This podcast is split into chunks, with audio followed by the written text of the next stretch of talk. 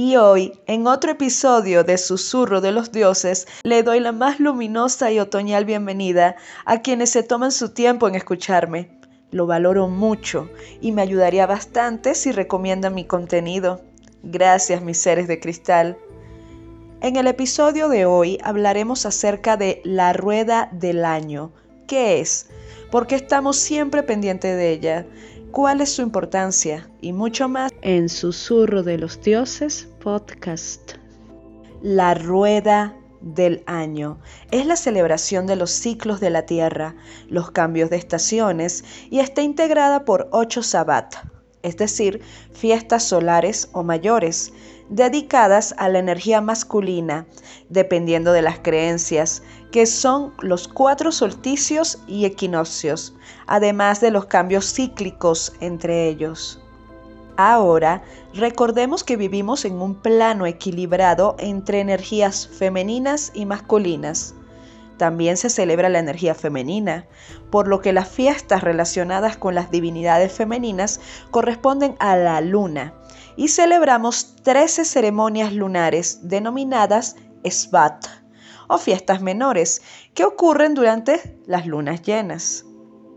Estas fechas y temporadas lunares y solares suman un total aproximado de 21, por lo menos para las tradiciones wiccanas y celtas, pero que las mismas varían de acuerdo a las diferentes creencias. Por ejemplo, para las corrientes espirituales nórdicas, distintos senderos, culturas védicas, budistas, estregas italianas y todo lo que esté relacionado afuera de los dogmas abrahámicos, quienes deliberadamente llamaron de manera despectiva paganos a los nativos practicantes y seguidores de las antiguas tradiciones ancestrales o en conexión con la naturaleza, Madre Tierra, cosmos y otros portales. Actualmente se le considera neopaganismo a las prácticas y conceptos relacionados, dividido en olas o tendencias que van desarrollando sus propias investigaciones, análisis y cualquier área de estudio que esté enfocada en el neopaganismo o en el paganismo ancestral. Sus orígenes primigenios datan desde muchos siglos antes de la era común, como la mayoría de todo el conocimiento y la espiritualidad ancestral. Pero debemos considerar que con el paso del tiempo y las variables de las ubicaciones geográficas y tradiciones, es difícil describir exactamente el dónde y cuándo fue la primera celebración de la rueda. Ya sea debido a la escasez de material escrito y traducido, la desaparición de la tradición oral y las persecuciones abrahámicas que ayudaron muchísimo a reducir y erradicar estos conocimientos todo lo posible y de esta manera adulterar, apropiar e imponer sus nuevas regulaciones y creencias monoteístas por distintas razones y especialmente guiados por los ancestros y dioses, pudimos permanecer en las sombras, rescatar lo que se pudo y retomar estos senderos, reconectándonos y analizando todo desde las distintas disciplinas mágicas, académicas, antropológicas, etnólogas y protegiendo ahora más que nunca los antiguos caminos y saberes pero sí podemos citar a Gerald Gardner, Ross Nichol, Aidan Kelly, entre otros hombres y mujeres pertenecientes a renombrados coven wiccanos de diferentes escuelas, junto con druidas de tradiciones celtas, quienes durante el siglo XX en sus reuniones decidieron conciliar para rescatar y ordenar los temas relacionados a las fiestas, ceremonias, rituales y ciclos.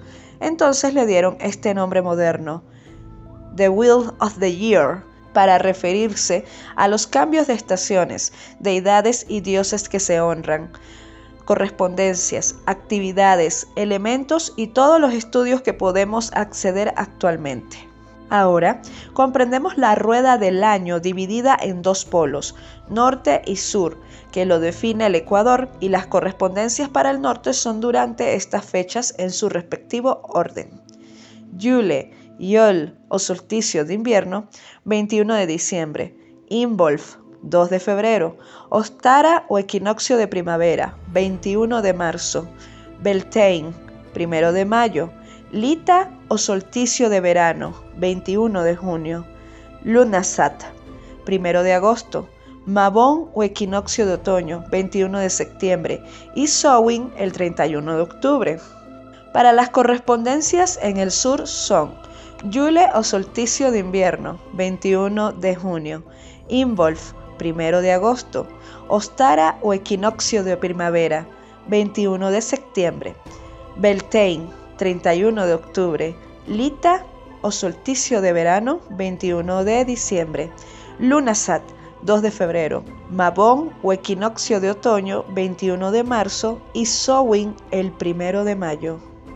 Para entender mejor la rueda del año en el norte y el sur, recomiendo que las quieras física o digital para que la tengas de referencia y recordatorio. En Internet hay muchos diseños hermosos y prácticos de tu preferencia, que también pueden servir de inspiración quienes quieren hacer la propia a su estilo. Quienes aún están confundidos por la ubicación geográfica en la que viven y no saben cuál de las celebraciones les corresponden principalmente, les aclaro. Si estás en Venezuela, coincide con las del norte, ya que por razones del meridiano y Ecuador somos el norte del sur y estamos arriba de la división polar. En cambio, si tu ubicación es la Argentina, entonces debes mirar la rueda del año del sur.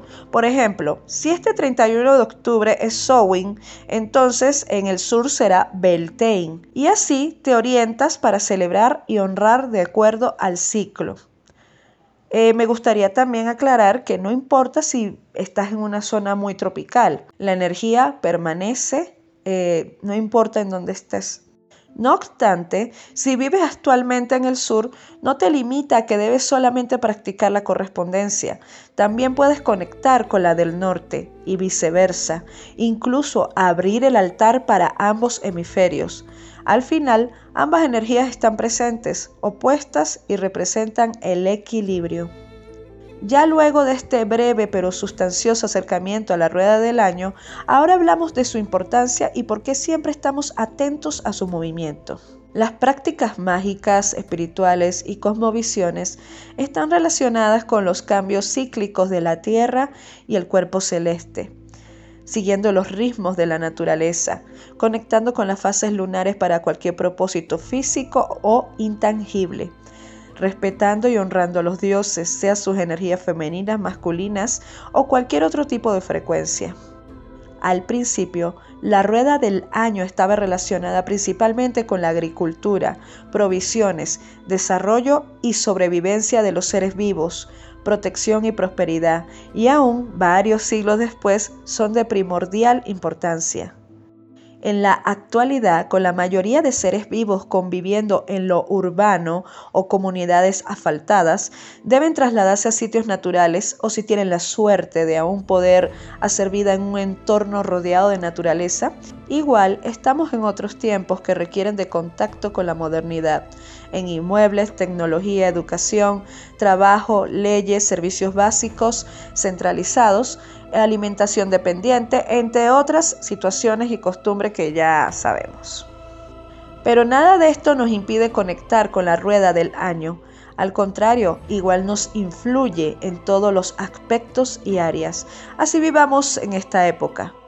El simbolismo de cada estación de la rueda va más allá de lo físico, es conciencia, obtener lo que queremos, soltar lo que ya no nos sirve, comprender las situaciones que nos atraviesan, conectar con las divinidades, pedir orientación y consejos a los oráculos, que el ciclo de la vida son los cambios constantes, que somos parte de la rueda, nos afecta y provee, que debemos estar atentos de nuestro entorno, porque como es arriba, es abajo, como es adentro, es afuera.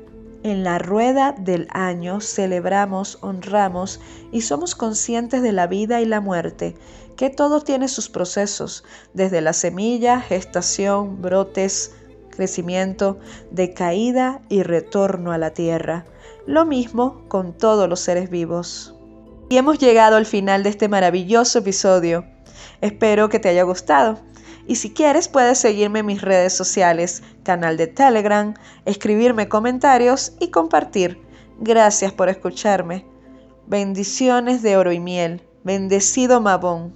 Feliz encuentro.